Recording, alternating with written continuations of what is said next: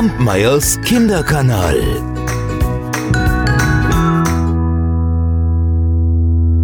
Es war einmal eine Königstochter, die sollte heiraten, und sie hatte überhaupt keine Lust dazu. Wenn sie schon heiraten sollte, dann würde sie nur einen Mann heiraten, der klüger war als sie, und die Königstochter war sehr klug. Sie gab jedem, der um ihre Hand anhalten wollte, ein Rätsel auf. Die Bedingung war, dass man dieses Rätsel lösen musste. Wem es gelang, der würde die Prinzessin heiraten, und wer nicht, der würde einen Kopf kürzer. Und viele Königssöhne kamen, aber sie vermochten die Rätsel einfach nicht zu lösen und mussten sterben. Und so ging es eine Zeit lang, und ich meine, das könnt ihr euch vorstellen, irgendwann, da wollte niemand mehr diese Prinzessin heiraten.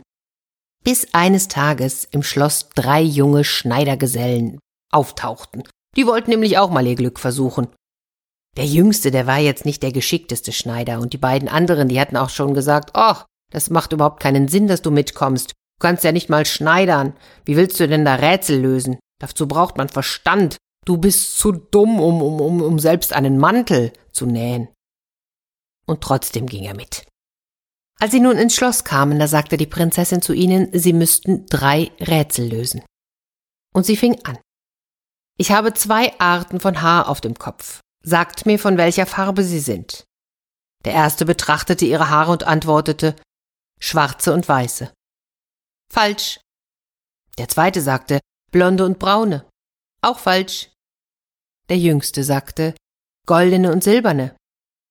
Richtig, erwiderte die Königstochter und gab ihnen daraufhin das zweite Rätsel auf.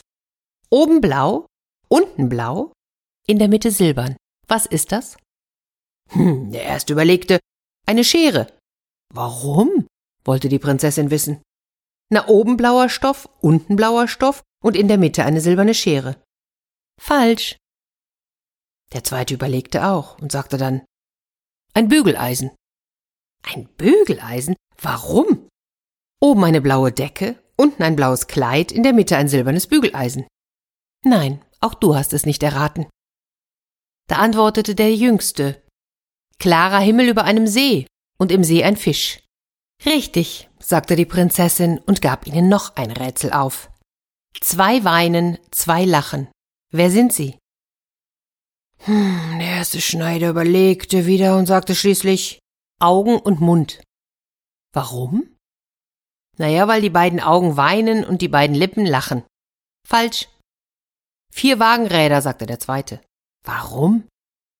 Die beiden Vorderräder, die kreischen, als ob sie weinen, und die beiden Hinterräder klappern, als ob sie lachen. Nein, auch du hast es nicht erraten. Da meldete sich der dritte, der jüngste Schneider. Die beiden, die weinen, sagte er, sind meine beiden Gefährten hier, weil man ihnen die Köpfe abschlagen wird. Und die beiden, die lachen, sind die Prinzessin und ich, weil wir heiraten werden. Du hast die Antwort nur zur Hälfte erraten, sagte die Königstochter. Für diese beiden Burschen trifft die Antwort zu. Sie werden tatsächlich weinen. Aber die beiden anderen, die lachen, die hast du nicht erraten, denn es ist ja noch nicht sicher, ob du mich heiraten wirst. Bei diesen Worten gab sie den Wächtern einen Wink, die beiden Schneidergesellen, die die Rätsel nicht gelöst hatten, hinauszuführen und einzusperren. Und dann sprach sie zum dritten, da du das dritte Rätsel nur zur Hälfte gelöst hast, wirst du heute Nacht im Stall bei dem Bären verbringen. Der kann sprechen. Ihr werdet versuchen, euch gegenseitig zu überlisten. Wenn du am Leben bleibst, dann will ich deine Frau werden. Einverstanden, sagte er, obwohl er wusste, dass er eigentlich die Hand der Königstochter schon gewonnen hatte, denn die Bedingung war gewesen, drei Rätsel zu lösen, und das hatte er getan. Er wusste, sie wollte es wahrscheinlich tun, um ihn loszuwerden. Ja, dass eine Prinzessin so einen hergelaufenen Schneidergesellen heiratet, das kommt ja auch schließlich in wenigen Märchen nur vor. Aber er fügte sich in sein Schicksal, ließ sich in den Bärenstall bringen, und er war kaum drin, die Türe war kaum geschlossen, da stürzte sich ein großer Bär auf ihn. Halt, halt, rief der Schneidergeselle, was fällt dir denn ein? Ich komme dich besuchen und du empfängst mich so. Macht man das so mit Gästen? Gib mir erst einmal die Hand, wie es sich gehört, und dann sagst du herzlich willkommen. Da wurde der Bär ganz verlegen und, äh, und, und gab dem Schneider die Tatze. Na also, sagte dieser, jetzt sehe ich, dass du ein kluger Bär bist. Der Bursche, der nahm Haselnüsse aus seiner Tasche und fing an, sie zu knacken und zu verzehren. Der Bär sah zu, und er hätte allzu gerne auch Haselnüsse geknackt. Möchtest du welche? fragte der Schneider. Sie haben aber sehr harte Schalen, das kann nicht jeder. Hm? Und er griff in die andere Tasche, holte eine Handvoll Kieselsteinchen hervor und gab sie dem Bären. Der steckte ein paar ins Maul, aber so viel er auch darauf herumbiss, er konnte sie nicht knacken. Ach, so geht's nicht, sagte der Bursche. Eine nach der anderen, eine nach der anderen, nicht die ganze Handvoll auf einmal. Schau, wie ich es mache. Gib mir eine Haselnuss, damit ich es dir zeige.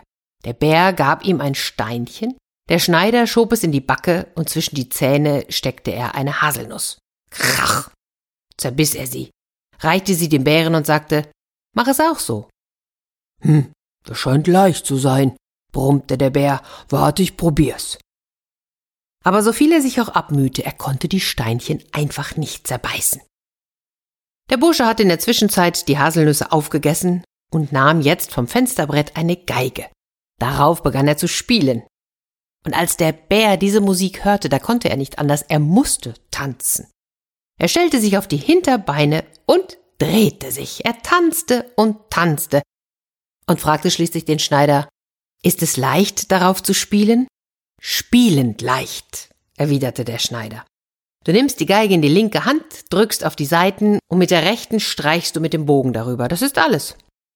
Gib mal her, lass mich mal versuchen, ich möchte schrecklich gerne lernen. Dann kann ich mir nämlich demnächst selbst was vorspielen und dazu tanzen. Zeigst du's mir? Aber gern. Da, nimm die Geige. Der Bär klemmte sie sich unter die Achsel. Ah, aber da seine Finger dicht nebeneinander stehen, konnte er die Geige nicht so halten wie der Schneider. Und den Bogen erst recht nicht. Weißt du, was dich behindert? fragte da der Schneider. Deine Nägel sind zu lang. Mit solchen Nägeln kann man nicht spielen. Komm, ich schneid sie dir ab. Im Stall stand ein Schraubstock. Der Schneider ließ den Bären jetzt seine Tatzen zwischen die beiden Backen legen drehte dann die Spannschraube so, dass die Pfoten des Bären festklemmten. Nun warte, dass ich eine Schere finde, sagte er, wandte sich um, legte sich in eine Ecke und schlief. Der Bär wartete und wartete und begann schließlich zu brüllen. Da rief der Schneidergeselle ganz schlaftrunken, ach sei still, du siehst doch, ich suche die Schere. Am anderen Morgen kam die Prinzessin in den Stall. Sie ging fest davon aus, dass der Bär den Schneider zerrissen hatte. Aber stattdessen lag er ruhig schlafend in einer Ecke. Der Bär stand mit eingeklemmten Tatzen da und brüllte, und da dachte die Königstochter, dieser Schneider ist doch sehr klug, viel klüger als ich dachte, mit ihm kann ich wahrscheinlich doch gut leben.